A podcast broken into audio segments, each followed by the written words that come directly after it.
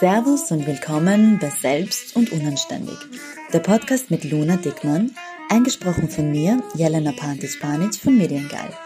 Heute reden wir mal über die geschissensten Chefgeschichten, die ihr euch vorstellen könnt. Und jetzt nimm deinen Arsch in die Hand und twerk eine Runde.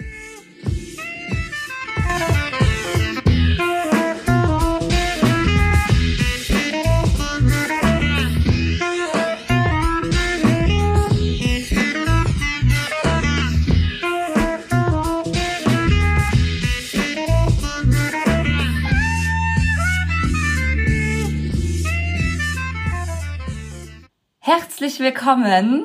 Ihr hört selbst uns unanständig und heute mit meinem ganz besonderen Gast Jelena von Mediengeil. Hallo Jelena. Yay, hallo Luna. Schön, dass du da bist. Ja, Jelena, unser Thema heute, ich glaube, die Welt hat drauf gewartet. Ich weiß nicht, wie es dir geht. ich glaube. Und ähm, um direkt mal so einzusteigen, habe ich mir überlegt, stelle ich dir direkt mal eine Frage.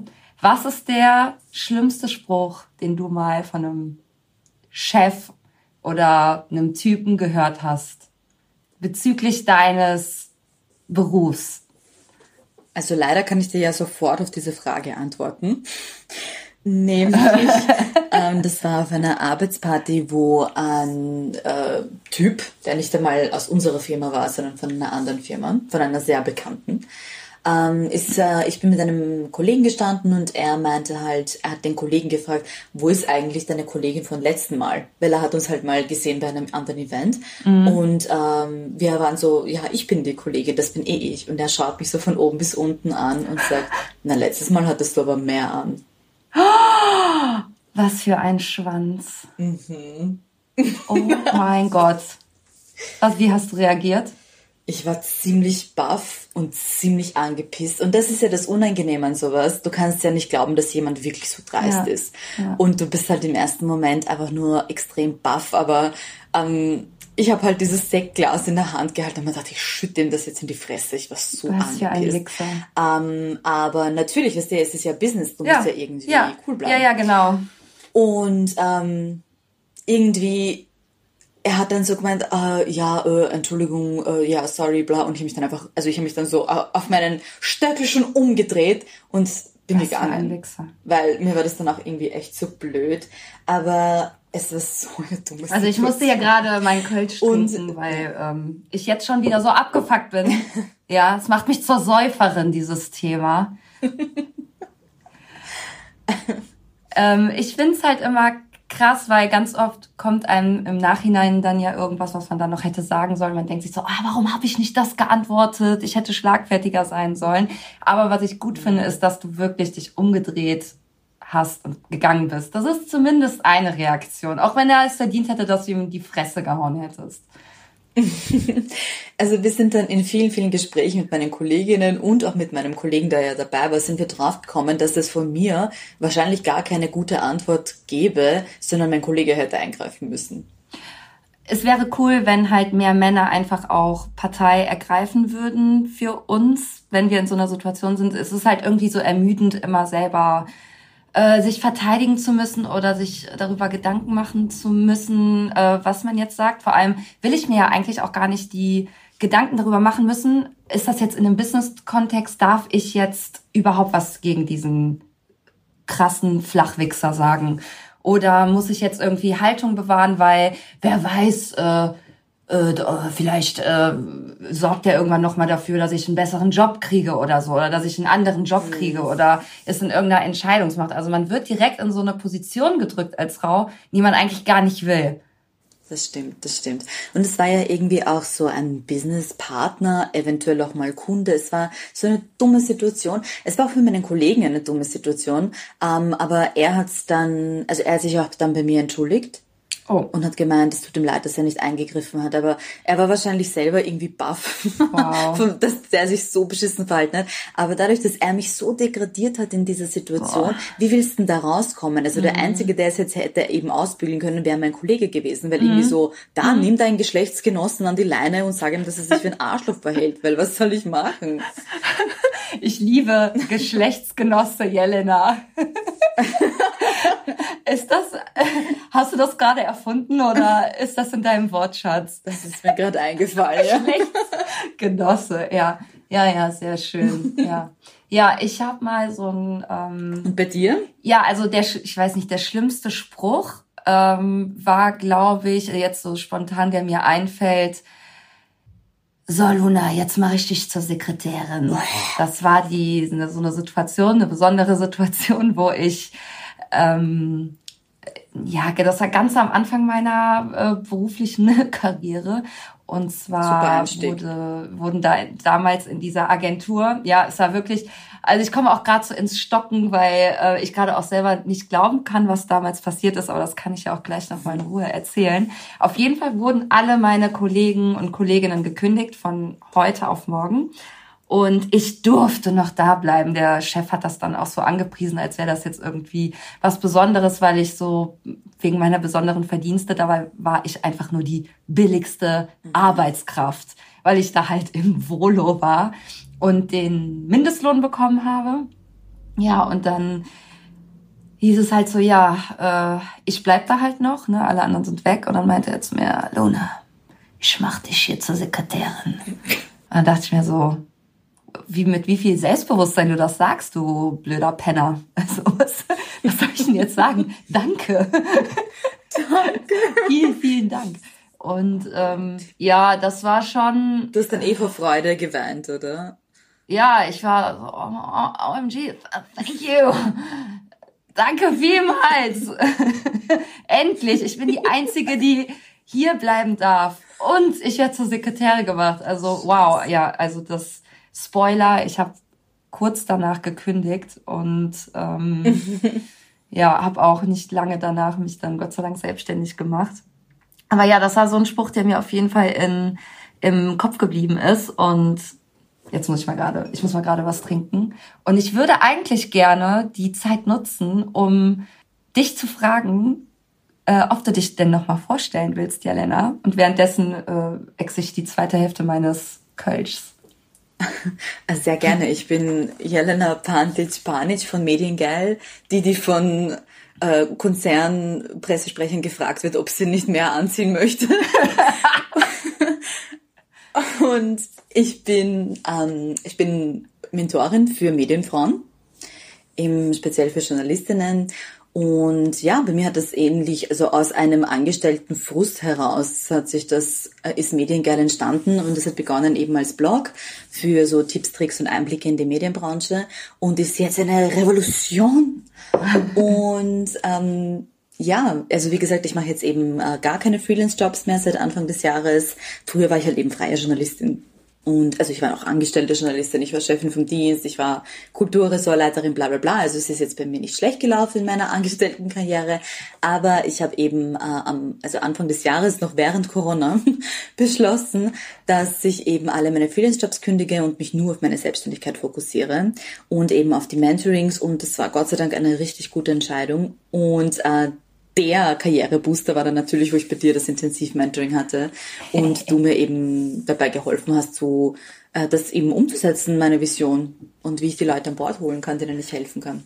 Ja, ich, jetzt ja. hast du es schon mir vorweggenommen. Eigentlich wollte ich das jetzt sagen, weil Jelena war nämlich Kundin bei mir vor ein paar Monaten und ist auch sowas wie eine Stammkundin. Aber Jelena, wir sind auch irgendwie Busenfreundinnen, oder? Ja, Betonung auf Busen. Oder wir sind auch ein bisschen Freundin. Ja. Betonung auf Busen. Ich meine, du hast Busen, ich hab Busen. Du hast Busen, ich hab Busen. Ich glaube, dein Busen ist viel größer als meiner. Aber trotzdem, irgendwie sind wir auch in dieser Zeit so auch zu Busenfreundinnen geworden. Ja, ja, voll. Ja, ja. ja. Ähm, ja, also zurück zum Thema, weg, weg von, weg vom Busen.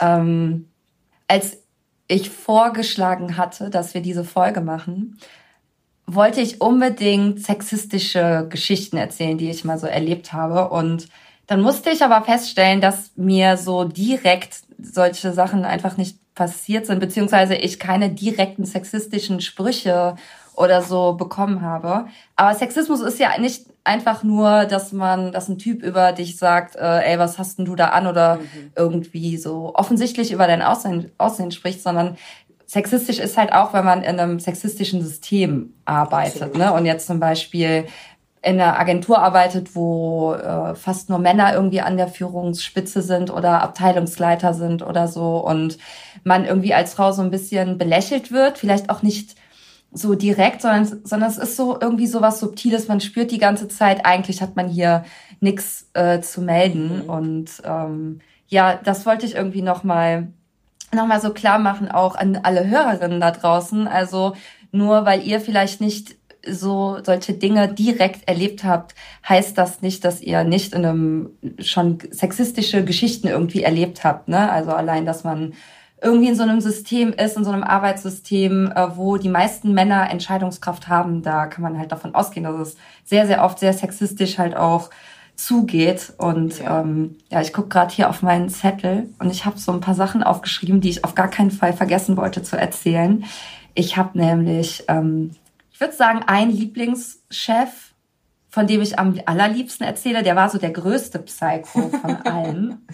und ich freue mich, endlich heute das erzählen zu können, weil es macht so Sinn. Weil ich dachte so, als wir die auf, auf äh, als wir die Folge geplant haben, dachte ich so, ja, diese ganzen Geschichten, die ich mit diesem Psycho erlebt habe, die machen jetzt Sinn, wo ich sie endlich im Podcast erzählen kann und andere, anderen damit vielleicht ein Schmunzeln ins Gesicht zaubern kann oder andere zu Säuferinnen machen kann. Apropos, ich habe hier noch so einen Schluck. Mm. Ich weiß nicht, was ihr gerade trinkt. Vielleicht wollt ihr euch auch ein Bier aufmachen. Vielleicht trinkt ihr aber auch gerade einen Kaffee oder ich habe auch tatsächlich die das Ich muss mich da kurz einbauen, also an alle, die zuhören. ich muss das jetzt sagen, was Erzähl. passiert ist, was die anderen nicht wissen. Nämlich, diese Frau hat ernsthaft ihr Bier vorhin mit ihrer Haarbürste aufgemacht. ja, ich bin hier an meinem Schreibtisch im Büro und hatte halt nichts zur Hand und der hatte so einen, der hat so einen perfekten Griff und ähm, ich mache jetzt nämlich auch das zweite auf. Ihr könnt auch gern zuhören. Ich weiß nicht, ob es man gehört ob Wieder mit der Bürste. Wieder mit der Bürste, ob man das gehört hat. Ähm, ah, jetzt ist es auf. Also Prost. Prost, ihr Säcke. Mm. Prost. Prost, Jelena. Prost nach Wien. Jelena sitzt übrigens in Wien. Ich sitze ja in Köln. Ähm, ja, also, um jetzt nochmal zu meinem Zettel den habe ich ja hier nicht umsonst gemacht, ne? Dass wir das schon erzählen, was ich hier alles drauf gesammelt habe, zu kommen. Ähm, und zu meinem Lieblingschef und ähm, um natürlich keine Identitäten oder so zu verraten, werde ich den einfach Wolfgang nennen. Weil Wolfgang ist so ein, ist ein guter Allmann-Name, ne? Und kann, kann man schon mal nehmen. und ähm, als ich da damals gearbeitet habe, hatte ich wirklich nach langer Zeit das erste Mal das Gefühl, das ist ein Chef, der hat Bock, mich zu fördern. Der ist für mich da, der ist witzig, der findet mich cool, der ist motivierend. Und ich habe mich so im ersten Moment voll aufgehoben gefühlt, weil die ganzen SHK-Jobs, also studentische Hilfskraft-Jobs vorher, waren einfach so richtig harte Ausbeuter-Jobs gewesen. Und mit so richtigen, krassen, offensichtlich, richtigen, ja, so krasse Arschlochchefs, die einen auch so fertig gemacht haben. Und da war ich so das erste Mal nach meinem Studium, okay, krass, das ist echt ein cooler Chef. Und ähm, es war irgendwie total ambivalent, weil einerseits hat er immer so gesagt, ja, Luna, du kannst das und du schaffst das schon und du, ich bin so froh, dass du hier bist. Und der wollte halt eine neue Abteilung aufbauen und ist deswegen, hat mich deswegen dafür halt eingestellt als Volontärin, aka billige Arbeitskraft, also im Prinzip genauso eine Ausbeutung wie vorher und auch vom Geld her. Es ist im Prinzip nichts anderes, als wenn du als studentische Hilfskraft arbeitest. Und ähm, das hat dann ja so, ich habe immer das Gefühl, das ist am Anfang immer so ein, man will ja auch, dass das gut ist und dass das gut klappt. Und dann kam ich in dieses kleine Team und dann waren die alle voll nett. Und der Chef war nett. Und ich durfte direkt zu so einem großen Event mitfahren und man fühlt sich so wichtig, ne? So Ende 20. Man denkt sich so, wow, ich kann nicht nur drei Weizen exen am Wochenende innerhalb von einer halben Stunde, sondern hier sind auch alle total nett. und ja, dann war ich so froh, dass das jetzt endlich mal so war. Und ähm, wir haben auch so zusammen gesoffen und der war so krass, weil der hat auch immer ganz, ganz viel gearbeitet und ich dachte zuerst, der hat so einen kleines Kokainproblem, aber der war halt einfach nur übelst aktiv. Der war halt einfach, der war so ein richtiger, bei Männern heißt das ja, es ist ein Macher. Mhm. Ne, Frauen sind Scanner, wenn die all, allseits interessiert sind. Männer sind Macher. Und ähm, der war so ein richtiger Macher. Und es fing so an, ein bisschen weird zu werden, als, das ist jetzt so die erste Geschichte, da ging es um ähm, die Suche von Stockbildern äh, für irgendein so Projekt, für irgendeine, so keine Ahnung, welcher Social Media Auftritt oder auf der Website. Irgendwas sollte da befüllt werden mit Stockbildern. Und äh, es ging um das Thema Barrierefreiheit. Und dann wollte er, dass wir dazu Bilder suchen. Und das hat die Praktikantin damals gemacht und äh, er war da nicht so zufrieden damit, weil ihm war das nicht plakativ genug. Weil man erkennt nicht, dass es da auf den ersten Blick um Barrierefreiheit geht.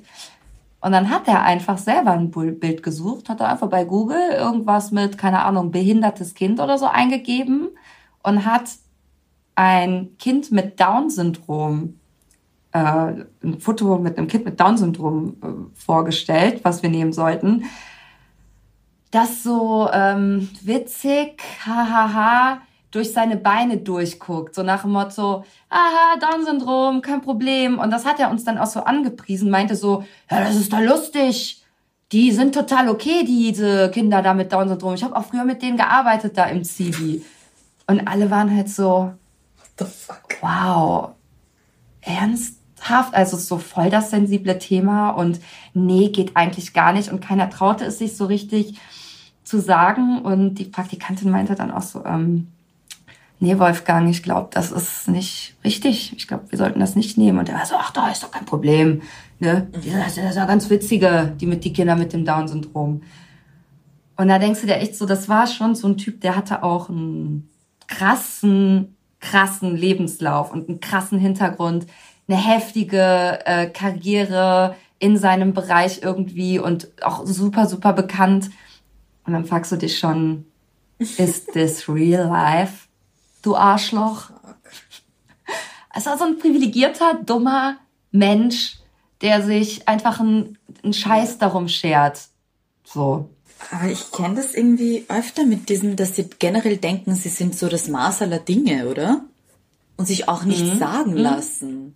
Ja, weil, ja, weil ja zu sagen, äh, nee, äh, Kinder mit Behinderung oder Kinder mit Down-Syndrom werden strukturell diskriminiert oder werden diskriminiert, äh, würde ja irgendwie bedeuten, dass er da irgendwas äh, zugeben müsste, dass er dann Fehler gemacht hat. Oder ich habe auch das Gefühl, dass oft Männer, ich weiß nicht, ob es so ein Männerding ist, kommt mir auf jeden Fall so vor, als würden das Männer oft machen, ähm, dass nicht so gerne äh, darüber reden, dass es Menschen gibt, die halt einfach nicht so privilegiert sind, weil es ja darauf schließt, dass sie sie privilegiert sind. Also es ist so ein weiß ich nicht, ist so ein Gefühl. Da sprechen die nicht so gerne drüber, dass es anderen grundsätzlich einfach schlechter geht. Hm. Weiß nicht. Ja. Ähm, und damit kommen wir zur zweiten Geschichte. Das ist, äh, ich weiß gar nicht, ich weiß gar nicht, welche meine Lieblingsgeschichte ist von den, diesen ganzen. Ähm, und zwar kam er da auf mich zu und meinte, ja, Luna, ganz blöd, ganz blöd, ganz blöd gelaufen. Also morgen soll ich eigentlich was in äh, so einer Zeitschrift veröffentlichen. Aber ich habe heute den ganzen Tag so viel zu tun. Ich bin jetzt im Meeting mit X und Y und ähm, mit Ralf und äh, Rüdiger. Und da wollte ich fragen, ob du meinen Artikel schreiben könntest. Und ich war so, äh, excuse me, bitch. Hast du das gerade wirklich laut gesagt? Ich soll deinen Artikel schreiben, der morgen in einem in so einer Fachzeitschrift äh, rausgebracht werden soll, äh, irgendwie veröffentlicht werden soll. Und ich dachte, ich hätte mich verhört und dachte, das kann nicht sein. Und dann bin ich auch noch mal zu ihm ins Büro und er meinte so, und ich meinte dann auch so jetzt, hör mal zu, Wolfgang, ich bin nicht so die, ähm, die ähm, wissenschaftliche Textmaus, weil es war ein wissenschaftlicher Artikel. Ich war halt auch immer extrem mhm. schlecht so in meinen Hausarbeiten in der Uni und ich glaube, ich kann das nicht ich glaube, es ist besser, wenn du das vielleicht noch selber machst, weil dein Name steht da ja auch drunter am Ende und nicht yeah. meiner. Das habe ich nicht gesagt, aber ich habe es halt gedacht. Und er meinte so in seinem super motivierenden Sprech, Luna, du kannst das. Ich weiß, dass du das kannst. Du hast das in dir. Du schaffst das. Du musst an dich glauben. Du schaffst das. Und ich war so halt auch so dumm ne? und dachte so, oh mein Gott, mein Chef glaubt an mich. OMG, ich, ich muss liefern. Und dann habe ich einfach den ganzen Tag richtig krass geheult im Büro und so musste so Tränen zurückhalten, wird immer auf Klo und habe geheult, weil ich vor dieser riesigen Aufgabe stand und das auf jeden Fall nicht konnte und auch überhaupt nicht in, aus seinem Fachbereich war. Und irgendwann am, war ich total am Ende. Alle haben sich so irgendwie um mich gekümmert im Team und dann hat er am Ende das halt zurückgezogen. Ich habe ihm so ein paar Kleckse dahingeschrieben. Es war natürlich voll für den Arsch. ähm, warum auch nicht? Ich meine, ich konnte das nicht. Ich soll, hätte das auch nicht können müssen oder so. Und der war dann so, ja, Luna, ähm, es war vielleicht doch nicht so die richtige Art und Weise. Ähm, äh, vielleicht hätte ich dir das nicht geben sollen. Ähm, es war ein Fehler von mir. Ich, ich hätte dir, ich, ich, äh, und ist auch nicht so richtig zum Punkt gekommen, aber Fakt ist, er wollte in einer Fachzeitschrift etwas herausbringen, etwas veröffentlichen, Wahnsinn. was ich geschrieben hätte. Wahnsinn. Kerngeniere, echt. Ja, und das ist so, der ist in seiner Branche schon so ein, eine Größe und man denkt ja immer so, wenn man so Männer sieht, so Männer, Männer, denkt man so, wow, der hat's geschafft. Und ich denke mir inzwischen nur so, hm, weiß nicht. Vielleicht ist er auch nur eine Wurst. Ja. Und hat eine gute Volontärin. Wow. weißt du? Ja. Ja. Echt hart. Aber ich habe es auch in dem Moment gar nicht so richtig gerafft. Ich habe natürlich gedacht, wieso kann ich das mhm. nicht? Ich, Idiotin mal wieder schlecht in der Uni gewesen, schlecht in der Schule gewesen. Und jetzt kann ich nicht mal diesen Artikel für meinen Chef schreiben. Wieso kann ich nicht endlich mal gut in etwas sein? ja, ja, richtig, richtig hart. Man kommt auf so vieles erst im Nachhinein drauf, oder? Ja deshalb, ich bin immer ein bisschen irritiert, mhm. wenn, wenn mhm. Frauen sagen so, also mir ist sowas noch nie passiert. Wo ich mir denke, are you sure? Weißt du, was so irgendwie, ja, ich verstehe ja. schon, also was du am Anfang gesagt hast, ja. ähm, du denkst doch, okay, wenn du noch nie wirklich jetzt sexistisch oder sexuell belästigt oder so wurdest, dann denkst du dir, ah, das ist mir nie passiert. Aber viele Dinge laufen so falsch, erscheinen uns aber so normal. Ja dass wir gar nicht draufkommen. Also ja. vieles habe ich erst durch dieses Buch gecheckt. Wie heißt das? Female Fight Club oder so? Mhm. Heißt das so? Ich müsste das Ich kenne es nicht. Mhm. Aber da geht es halt explizit um eben die Arbeitswelt. Und das, wo ich das gelesen habe, dachte ich mir so, oh, fuck, das läuft ja alles ja. bei mir im Büro genauso, shit. Und auch vieles, was ich dachte, na, wo ich gespürt habe, eigentlich nervt mich das, aber du hast ja als Frau auch dieses, okay, übertreib mal nicht. Genau. Ja. Und das, dann, wo ich das in diesem Buch gelesen habe, dachte ich mir so, okay, ich habe mir das nicht eingebildet. Das ist scheinbar wirklich systematischer Bullshit, der da einfach passiert. Ja. Und das auf ist jeden Fall. So der hätte, der hätte ja niemals den Kollegen gefragt, ob er das macht. Nein. Ne? Der Wolfgang hat mich gefragt, weil er wusste, ich bin noch formbar oder ich bin formbar. Ich werde da nicht groß rummaulen und gar kein wahrscheinlich auch nichts dagegen sagen und werde eher mich dafür beschuldigen. Ich, die schuldige Frau, als ihm zu sagen, Alter, hast du eine Macke oder was? Hast du noch alle Tassen im Schrank? Ich zeig dich gleich an, du Arschloch. Vor allem mich zu manipulieren und zu sagen, du schaffst das. Du kannst das. Ich weiß das. Psycho. Richtiger Psycho. Und da ist mir auch gerade noch was eingefallen mit dem, nämlich ähm, habe ich mal, also ich habe mich in dieser Zeit damals von meinem damaligen Freund getrennt und es ging mir natürlich, wie es einem nach so einer Trennung geht, total beschissen. Okay. Genau. Und alle haben es mitbekommen, weil man halbiert sich ja dann und kommt irgendwie nur noch mit einer Fahne zur Arbeit. Na gut, mit einer Fahne und einem Kaugummi im Mund zur Arbeit. so. und dann saßen wir irgendwie voreinander und ich habe mit den Fingern geknackt. Ne? Das ist so ein, mache ich halt manchmal. Ich und auch. dann sagt, ja, ah, guck mal, wir sind nicht, wir sind nicht nur Busenfreundinnen, wir sind auch Handknack-Freundinnen. Genossinnen. Und dann meint er zu mir, guckt mich super angewidert an auf meine Finger und sagt, ja, kein Wunder, dass dein Freund mit dir Schluss gemacht hat. Und ich so, wir haben beide Schluss gemacht. Immerhin habe ich das gesagt noch. Aber wie frech und wie anmaßend das ist. Und auch, es war halt so ein Haha, hihihi, ne? Wir haben einen Witz gemacht, weil wir so super locker sind. Aber ähm, es hat so ein Geschmäckle. Bäh, Ja, ekelhaft. Ekelhaft. ähm, ja, was soll ich sagen? Ein geborener Führungsmensch, ne? Ein Mann, Mann mit Stil, ein Macher. So, Gott sei Dank ist mir das alles passiert. Gott sei Dank, sonst hätte ich jetzt nicht so, so viel zu erzählen. Aber ich muss schon sagen, dieses ähm, äh, fehlende Selbstbewusstsein habe ich auf jeden Fall vieler meiner Chefs oder das ich hatte bis zu meiner Selbstständigkeit, habe ich auf jeden Fall vieler meiner Chefs auch zu verdanken, oder die haben es zumindest irgendwie potenziert, weil ja irgendwie ja man ist so man lebt so in so einer ständigen ich bin eigentlich nicht gut genug und und und so ich äh, die, die Männer sind so die Mächtigen auf der Arbeit auf der Arbeit die die verteilen so die Aufgaben klar gibt es zwischendurch auch mal Frauen aber ähm, es es hat mich auf jeden Fall extrem geprägt. Also das sehe ich genau, also empfinde ich genauso wie du, dass eben äh, ich lange mit meinem Selbstvertrauen äh, zu kämpfen hatte wegen meiner Chefs. Weil eben, wie du sagst, es schwingt immer dieses mit so, hm, bin ich gut genug? Und irgendwie, was halt so tricky ist und warum das Ganze so gemein ist, ist ja genau das, dass du eben nie genau weißt, warte, bin ich wirklich scheiße? Oder war das jetzt, mhm. weil ich eine Frau bin? Mhm. Oder weil ich jung ja. bin. Oder bei mir, weil ich Migrationshintergrund habe. Oder was auch immer. Weißt du, was, was ist es? Ja. Pick one. Was von dem Bullshit-Bingo ja. ist es?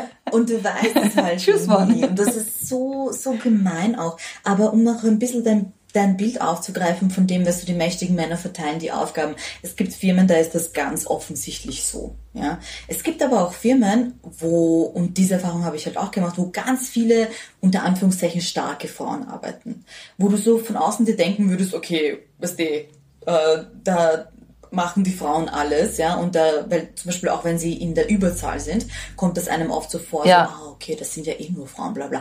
Und sogar in diesen Firmen ist dann aber diese sexistische, patriarchale Struktur nochmal so versteckt. Ja und so sneaky. Ja. Ähm, da habe ich wirklich ganz, ganz viele Erfahrungen gemacht damit. Also dass in quasi auf den ersten Blick frauengeleiteten Unternehmen doch dann die Männer das Sagen haben. Oder doch die Frauen die Drecksarbeit erledigen ja. und die Kollegen nicht. Also da könnte ich ein Buch darüber schreiben. Ja. Das, war, das war wirklich viel. Und das Problem ist, wenn du einmal drauf kommst, dann fällt es überall auf. Mehr. Ja. Dann fällt es dir überall auf und dann macht es auch keinen Spaß mehr. Ja. Weil dann, pff, dann denkst du dir echt, das darf doch jetzt nicht wahr sein. Ja. Und mir kommt es vor, also manches haben Kollegen schon verstanden und es gab auch Kollegen, die sagen wollten, okay, ich möchte das jetzt aber verstehen und ich möchte mich bessern, weil ich mhm. möchte ja für meine Kolleginnen ein guter, also meine Kolleginnen ein guter Kollege sein.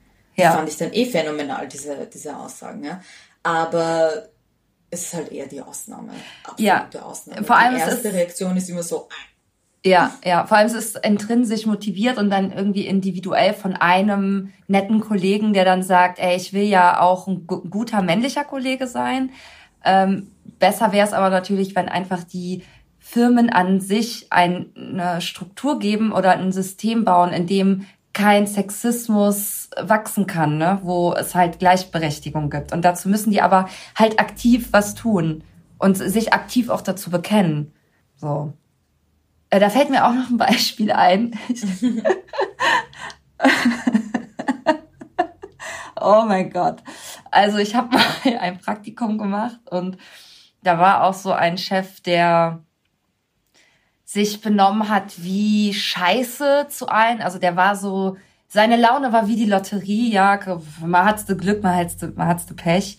Und ähm, ich bin extrem auf Abstand bei dem gegangen, weil ich da voll die Antenne habe und wenn ich mich da irgendwie so emotional ausgenutzt fühle, weil der manchmal so Zuckerbrot und manchmal Peitsche ist, dann mhm. ne, ziehe ich mich da irgendwie so direkt raus, um mich dann auch nicht angreifbar zu machen.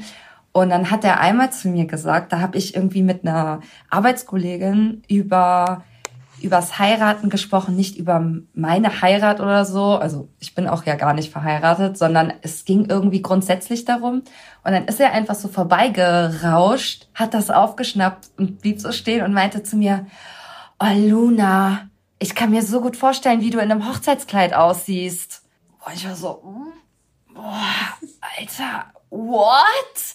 Und das war auch so aus dem Kontext heraus. Wir hatten überhaupt gar keine persönliche Ebene oder so. Und dann habe ich mich halt darüber beschwert, weil das war auch irgendwie so eine Reihe an Sprüchen, die ich irgendwie von ihm bekommen habe, so in diese Richtung. Und war dann beim Personalrat. Und dann waren die auch total dankbar, dass ich das erzählt habe. Und dann ähm, haben die mir gesagt, die würden mal mit dem sprechen. Und dann habe ich mich ein paar Wochen später halt nochmal bei denen gemeldet, äh, was dann jetzt daraus geworden ist, weil ich auch nichts mehr von denen gehört habe. Und dann meinten die so, ach weißt du, Luna, ähm, der macht das ja nicht extra. Weißt du, der ähm, wollte halt irgendwie, vielleicht war er ein bisschen verunsichert oder so. Und wir fragen uns halt gerade, wie können wir ihm ein Umfeld schaffen, in dem er sich wohlfühlt und er sich verbessern kann. Was?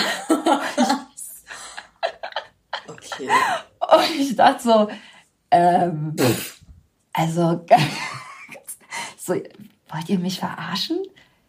Also der hat, wie, und was ist mit mir? Also ich habe mich doch total unwohl da gefühlt. Ja. Es ist so auf so vielen Ebenen so falsch und ekelhaft und auch das war natürlich ein Mann, mit dem ich da im, im Personalrat ges gesprochen habe. Und wahrscheinlich hat er auch gar nicht zugeben wollen, dass es da gerade ein Problem gibt und dass das was mit Geschlechtern zu tun hat. Ja, und solange halt immer nur Männer in so Entscheidungspositionen im Personalrat und die Ansprechpartner sind, werden halt auch immer nur männliche Entscheidungen getroffen.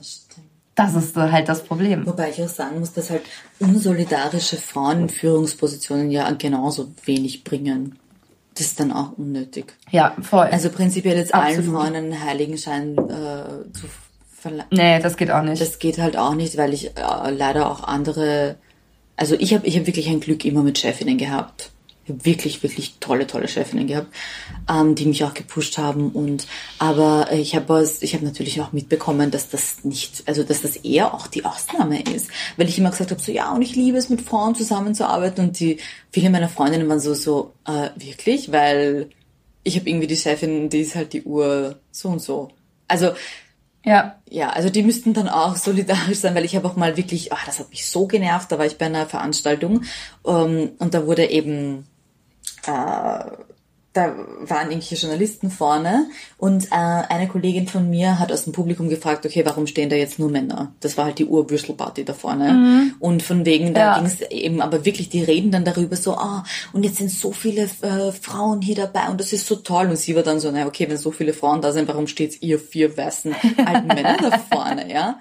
Ja. Und ähm, da ist nämlich gleich eine Kollegin von denen, ähm, da quasi ihnen zur Seite gesprungen und meinte dann, ja, also ich habe jetzt mittlerweile das Problem, dass ich, ich habe jetzt so viele Frauen im Team, ich habe ja fast gar keine Männer. Und ich dachte mir, bitte halt jetzt einfach die Fresse.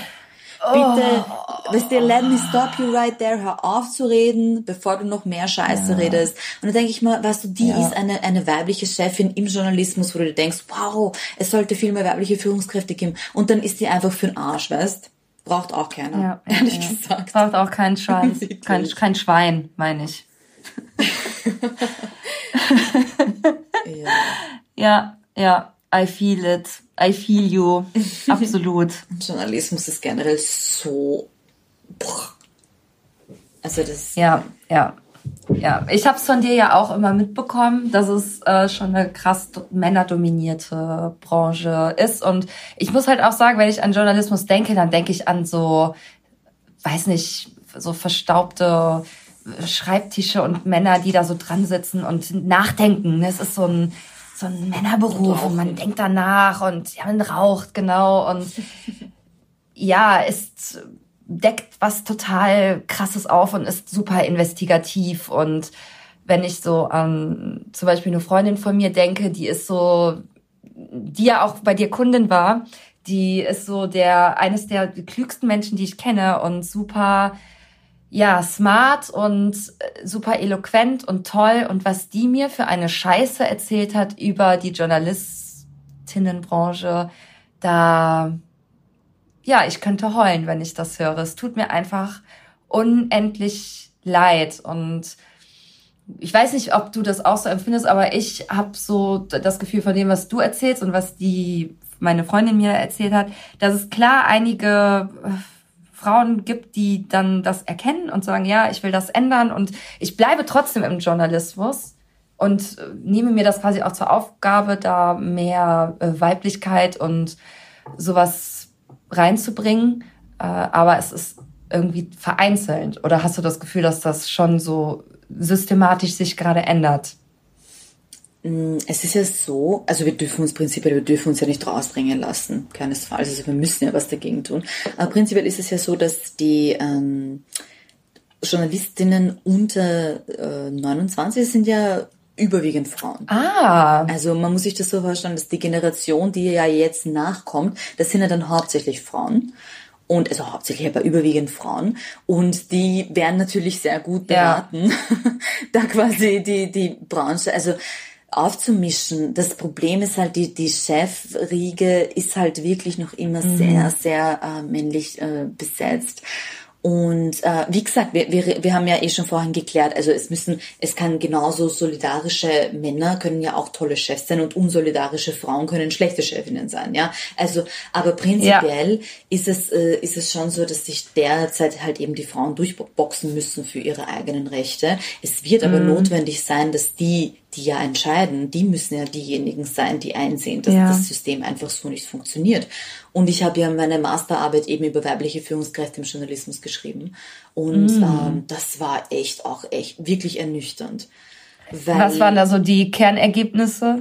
Ähm, naja, die Ergebnisse waren, dass vor allem die Journalistinnen unter 30 extrem unmotiviert sind, weil sie ja. sich die ganze, also die müssen so viel Energie aufwenden, um sich die ganze Zeit zu beweisen und sich die ganze Zeit gegen irgendeine sexistische Scheiße durchzuboxen, dass ihnen quasi ja. die Energie für ihren Job fehlt, alles in allem.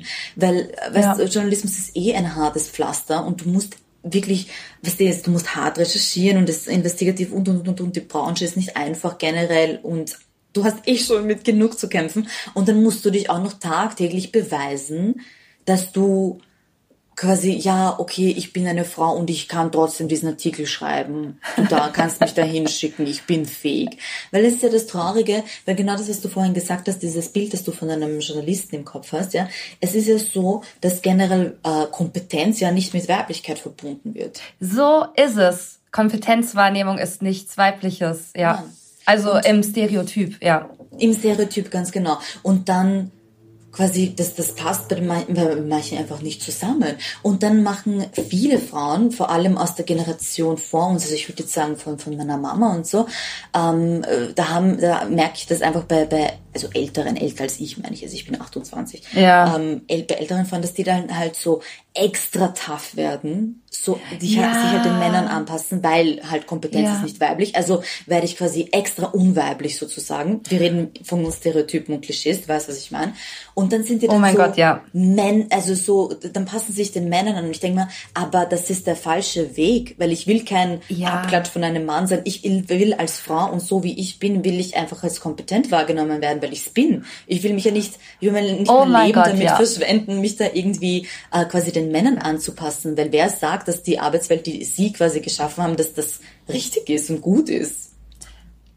So krass, Jelena, dass du das ansprichst. Ich finde, ich sag das auch ganz oft oder denke häufig darüber nach, dass es halt nicht sein kann, dass wenn Frauen jetzt aufsteigen, sie aber männliche Attribute annehmen müssen, um als Frau kompetent wahrgenommen zu werden. Das ist halt so ja. falsch in sich schon und auch nur zum Scheitern verurteilt. Und es gibt, ich habe ja Linguistik auch studiert und ich kann mich daran erinnern, dass wir mal in, in einem Seminar durchgenommen haben, dass Merkel ihre Stimmfarbe um ein paar Oktaven nach unten mhm. verändert hat, also dunkler mhm. spricht um kompetenter zu, also wahrscheinlich um kompetenter zu wirken, aber halt vor allem um männlicher zu wirken, weil ja, im Endeffekt ist es ja auch das, was wir als, ich glaube, also Stimme macht auch ganz, ganz viel, ne? Eine dunkle Stimme ist auch, wirkt auch irgendwie beruhigend, weil dann wissen wir, alles wird gut. Wenn da jemand ist, der hat eine dunkle Stimme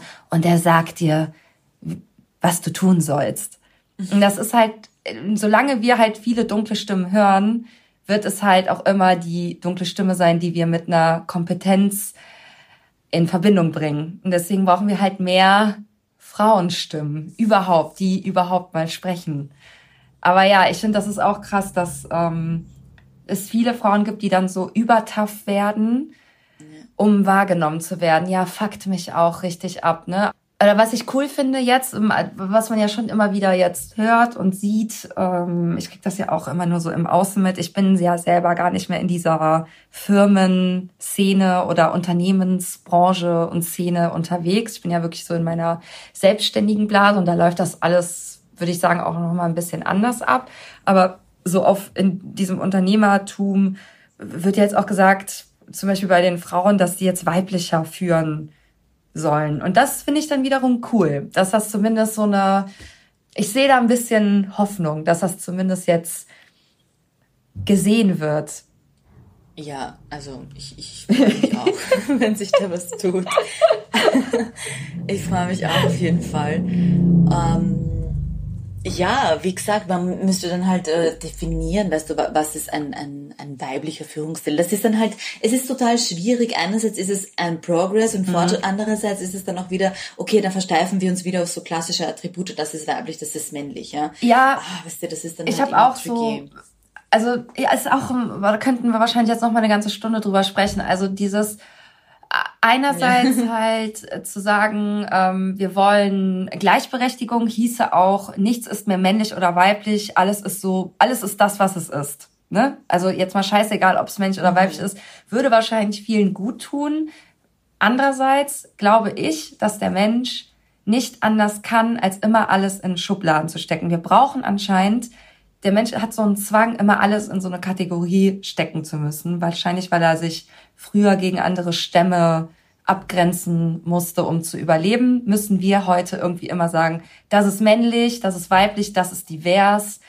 Und wenn es aber dazu führt, dass es irgendwie mehr, ja, sagen wir mal, weiblich stereotype Attribute gibt in Zukunft, die dann auch anerkannt werden, dann bin ich dafür, dass man sagt, es gibt mehr Weiblichkeit. Und dann kann man ja sagen, alles ist erlaubt, aber zumindest die Sachen, die wir bisher als schlecht angesehen haben bei Frauen, dass sie emotionaler sind, äh, dass die dann zum Beispiel einfach mehr gesehen werden. Und das finde ich auch immer so beschissen, weil man sagt, Frauen sind emotionaler oder heulen öfter oder so. Aber wenn ein Chef cholerisch wird, und das habe ich schon so oft erlebt. Mhm. Ich wurde schon so oft angeschrien von irgendeinem Schwanz, weil er sich wahrscheinlich von mir bedroht gefühlt hat oder so, ist doch scheißegal warum. Und was, also es gibt doch nichts emotionaleres als zu schreien. Und dann zu sagen, Männer sind nicht emotional und Männer führen objektiv oder das finde ich irgendwie bescheuert. Ja, aber das ist halt einfach nur purer Sexismus, weil Frauen, die quasi weinen und eben eine, diese Form der Emotion zeigen, zum Beispiel, wenn du jetzt einem, bei einem Meeting anfängst zu heulen, ich meine, dann kannst du dich gleich zusammenpacken, ja, dann war's das für dich. Ja. Ähm, aber wie du sagst, Männer flippen die ganze Zeit aus. Also ich hatte einige Kollegen, die, die einfach die ganze Zeit irgendwie geschrien haben, ja. Aber Männer und Wut, das passt wieder zusammen, weißt mhm. du, das ist mhm. akzeptiert. Ja. Ja. Es Weil wenn du jetzt so als Frau wütend werden würdest, dann wärst du ja wieder hysterisch. Ja, genau. Ganz genau. Ja. So ist es. Ja, hart. Aber was halt wirklich auch, ich wollte nur sagen, was, was von dem halt irgendwie funktioniert, ja. was ich mir noch angeschaut habe in meiner Arbeit, war, äh, also ich habe mir vor allem den Kommunikationsaspekt angesehen. Und da war halt auch das Ding, zum Beispiel, ähm, wenn du wenn du nicht das ganze Team on board hast, Männer und Frauen, dann funktioniert es einfach nicht so. Weil dann gibt es zum Beispiel, du kannst eine Quote einführen, die ja definitiv ein wirksames Mittel ist keine Frage. Mhm. Ähm, aber du hast dann trotzdem das Problem, dass quasi die Kultur sich nicht verändert, weil dann hast du einfach, oder nur, nur sehr lang, lang, also langsam, sondern dann hast du eben durch die Quote zum Beispiel jetzt Frauen in der Führungsriege, aber dann sind die ganzen Typen dort, die sich denken, ja, okay, die ist wegen der Quote da. Weißt du, also ja, wenn ja, du dann genau. nicht dem, dem, dem Unternehmen und zwar in jeder Ebene klar machst, okay, das ist jetzt notwendig, weil wir haben weibliches Potenzial in der Firma, das einfach gerade nicht gebunden wird, weil die sich einfach nicht einmal für Jobs ja. bewerben oder was auch immer. Und deshalb machen wir das jetzt dann, also da muss man extrem viel mit interner Kommunikation arbeiten und wirklich sich auch Fakten, also Zahlen, Daten, Fakten suchen, weil bei meiner Recherche ist rausgekommen, dass einfach fast in jedem Unternehmen, in dem ich, äh, also ich habe mir halt mit Medienhäusern, habe ich mir das angesehen, da waren die meisten so, na, mhm. also ja, wir haben da eh total viele weibliche Führungskräfte, da arbeiten ja, oh. schau dir in dem Team an, da arbeiten ja nur Frauen und dann war das halt immer so das ah. Kommunikationsteam, so, jo, eh, aber oh. schau mal in Vorstand. Oh, und dann gab es wirklich ein, ja. ein Unternehmen, das mir ganz besonders in, in Erinnerung geblieben. Da gab es nämlich wirklich seit Jahrhunderten, jetzt seit Jahrhunderten, ne, ohne jetzt nicht übertrieben, also das gibt's ja wirklich schon ewig, diese, diese Zeitung, ähm, gab es in gewissen Ebenen noch, noch nie eine Frau. Noch nie, Luna, noch nie. What? Und dann willst du mir sagen, so, ja, aber in der Kommunikationsabteilung sind doch eh weibliche Führungskräfte. Ja, who cares, Alter, was? oh mein Gott, ey. Ja, irgendwie ist das wirklich ein ja krasses Thema und es muss halt anscheinend ja auch immer noch auf Männerebene, männlicher Führungsebene entschieden werden, dass jetzt mehr weibliches Potenzial genutzt wird. Oder die sterben halt bald alle, weil sie so alt sind und weiß. Oh, ich, wär, ich weiß, worauf du hoffst, aber ich muss dich enttäuschen weil ähm, also ich habe vieles von jüngeren, also die waren zwar nicht jünger als ich, ja, aber so Mitte 30, also die waren jetzt nicht wesentlich besser.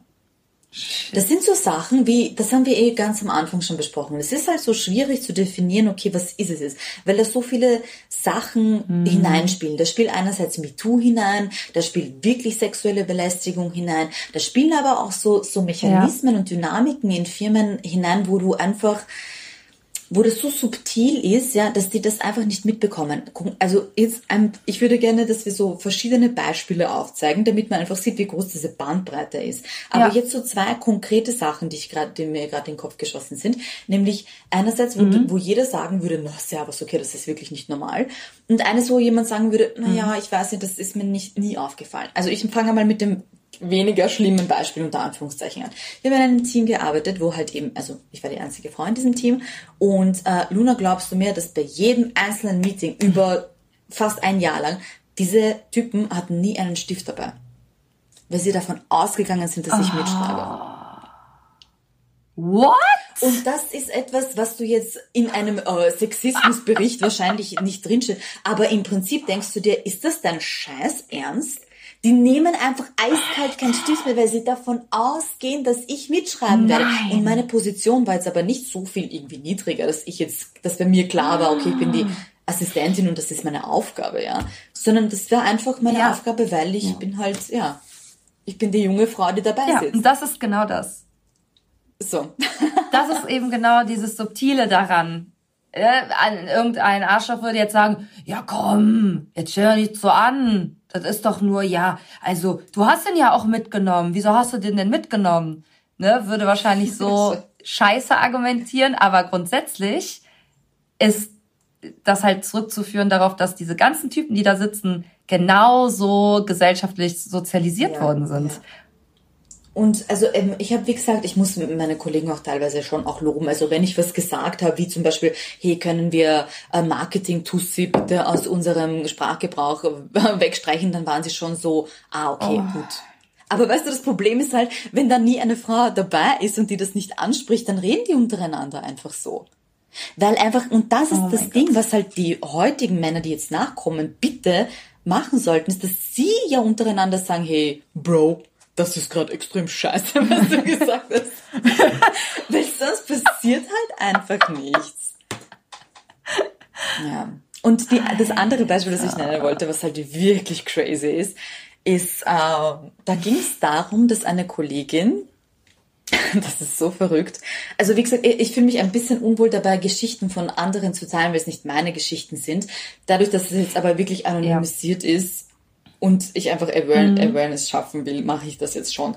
Ähm, es ging darum, dass es gab ähm, irgendein Event und da war ein potenzieller Kunde dabei. So. Mhm. Und dieser Kunde hatte einen Stand auf meine Kollegin. Also, ja, die hat ihm halt gefallen. Mhm. Also hat er den Chef gebeten, pass auf, er schreibt nicht ihr, er schreibt ihm, ob sie seine Begleitung sein kann zu dem was? Event. Also wir im Mittelalter oder was? Und ich sitze in diesem, ich so, oh, ich wusste nicht, dass wir jetzt ein Escort-Service sind, weil what the actual fuck? Was ist das? Das ist doch, das ist doch Call Girl, oder? Wir sind Journalistinnen, verdammte Scheiße. Was passiert hier? Ich war total baff. Ich konnte es gar nicht glauben. Oh mein Gott. Ähm, oh mein Gott. Letztendlich, soweit ich mich erinnern kann, ist sie dann wirklich mit.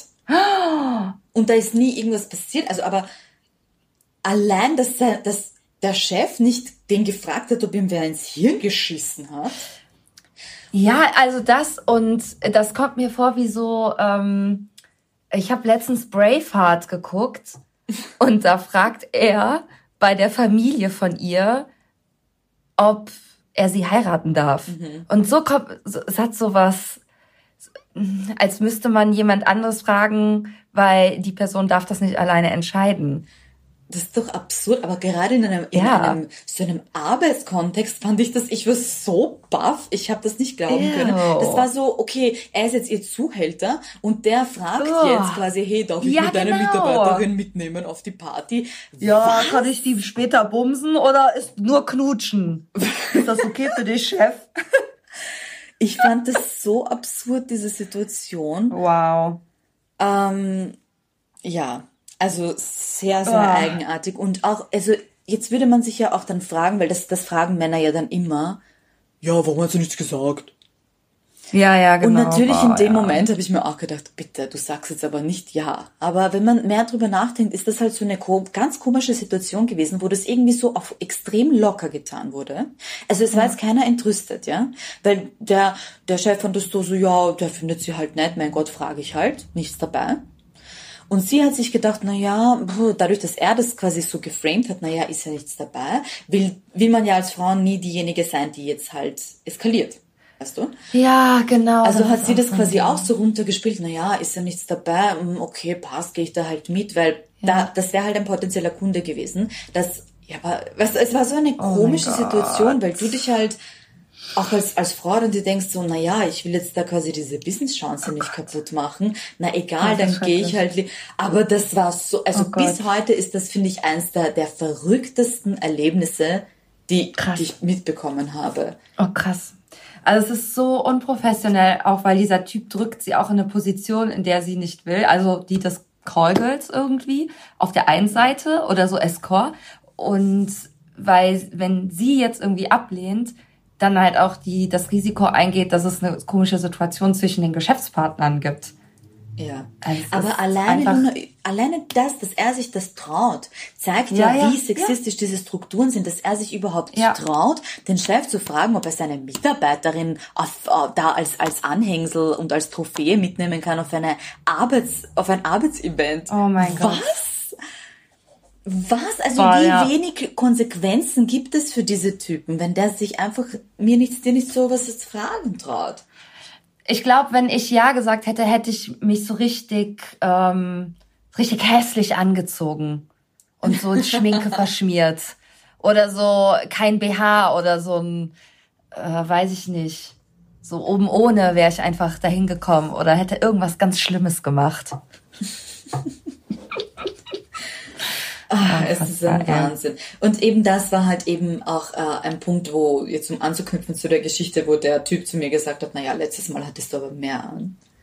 Oh, ähm, wow. By the ja, way, so viel mehr hatte ich gar nicht an. so, falls es wen interessiert. Aber das habe ich eben dann, das war auch der Vorwurf meinem Chef gegenüber, wo ich ihm dann in einem Gespräch auch gesagt habe, so, hey, wie, du, wie lässt du eigentlich zu, dass Leute mit deinen Mitarbeiterinnen umgehen? Was ist das mhm. für ein Signal, das du an unsere Geschäftspartner sendest?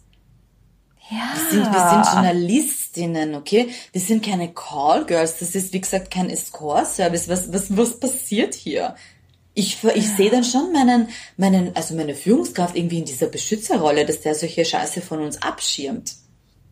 Ja, absolut. Also er hat ja die Verantwortung für sein Team, ne? Beschützerrolle halt jetzt nicht in dem Sinn so, ja, ich bin ein Mann und ich nein, nein. Äh, genau sorge dafür, dass es den Frauen gut geht, sondern ja, ja genau, er ist, hat Verantwortung für das Team auf der einen Seite und andererseits fände ich es halt auch schon cool, wenn sich mehr Männer einfach einsetzen dafür, wenn sie Sexismus mitbekommen, zu sagen, ey Bro, halt die Fresse. Halt ja. die Fresse. Das gehört hier nicht hin. Entschuldige dich und geh in die Ecke und denk darüber nach, was du getan hast. Arschgesicht. ja, Jelena, wir reden jetzt schon fast eine Stunde. Ich finde, wir haben viele geile und viele und noch mehr ungeile Geschichten ausgepackt. Ich glaube, vor allem dir sind am Ende auch noch richtig viele eingefallen. Ähm, ja, wa, wa, was sind deine, was sind deine letzten Worte? Was, was, was willst du meinen Hörerinnen jetzt noch mitgeben? Deinen Hörerinnen will ich mitgeben, dass sie äh, reflektieren darüber, ob es wirklich an, an ihnen liegt, weil ich mir sicher bin, dass die meisten deiner Hörerinnen sich in einer Situation befinden, wo sie sich gerade fragen, okay, bin ich wirklich so unfähig? Bin ich wirklich so bescheuert, dass, das, ich das irgendwie nicht hinkriege, dass ich mich da durchboxe? Ähm, und dann ist halt die Frage, okay, musst du dich da überhaupt durchboxen? Weil ganz ehrlich, scheiß auf diesen Verein. Wenn es irgendwie geht, schaff dir Strukturen, wenn du sie schon nicht findest in den derzeitigen Strukturen und es belastet dich aber, ja, dann schaff die Strukturen selber. Also wie gesagt, Selbstständigkeit war für mich einfach äh, die die Rettung, weil ich konnte nicht mehr dagegen ja. ankämpfen, weil mich das so viel Energie gekostet hat, gegen diese Strukturen anzukämpfen, dass ich keine Energie mehr für meinen Job hatte. Und jetzt ist so, ich habe das alles nicht mehr. Ich habe das alles nicht mehr. Ähm, ja. Ich, ich sage jetzt nie, okay, auch ich als Selbstständige wirst du dich wahrscheinlich in einer Situation finden, wo du irgendwie, du könntest natürlich einen sexistischen Arbeit, äh, also Auftraggeber haben, keine Frage. Aber im Prinzip bist du dann auch wieder in der Position, dass du sagst, okay, mit dir will ich nicht zusammenarbeiten. Aber du bist dem nicht mehr so ausgeliefert. Genau. Ich finde auch, man äh, muss das nicht aushalten, man kann was sagen und es reicht zum es reicht auch einfach mal überhaupt zu reagieren auf sowas. In dem Moment schnell zu reagieren und etwas dagegen zu sagen. Ich würde sagen, Jelena, damit leiten wir das Schlusswort ein. Ich find's voll geil, dass du dabei warst und Danke für die mit mir, ja, mit mir selbst und unanständig warst. Yeah. Und ich würde sagen, liebe Hörerinnen, teilt diesen Podcast in eurer Story. Gebt uns Feedback, erzählt uns mal eure Geschichten, was ihr so erlebt habt oder immer noch erlebt. Und ihr kennt den ganzen Shit. Hinterlasst mir eine Bewertung bei iTunes, abonniert meinen Kanal und wir sehen uns im Internet. Ciao. Ciao.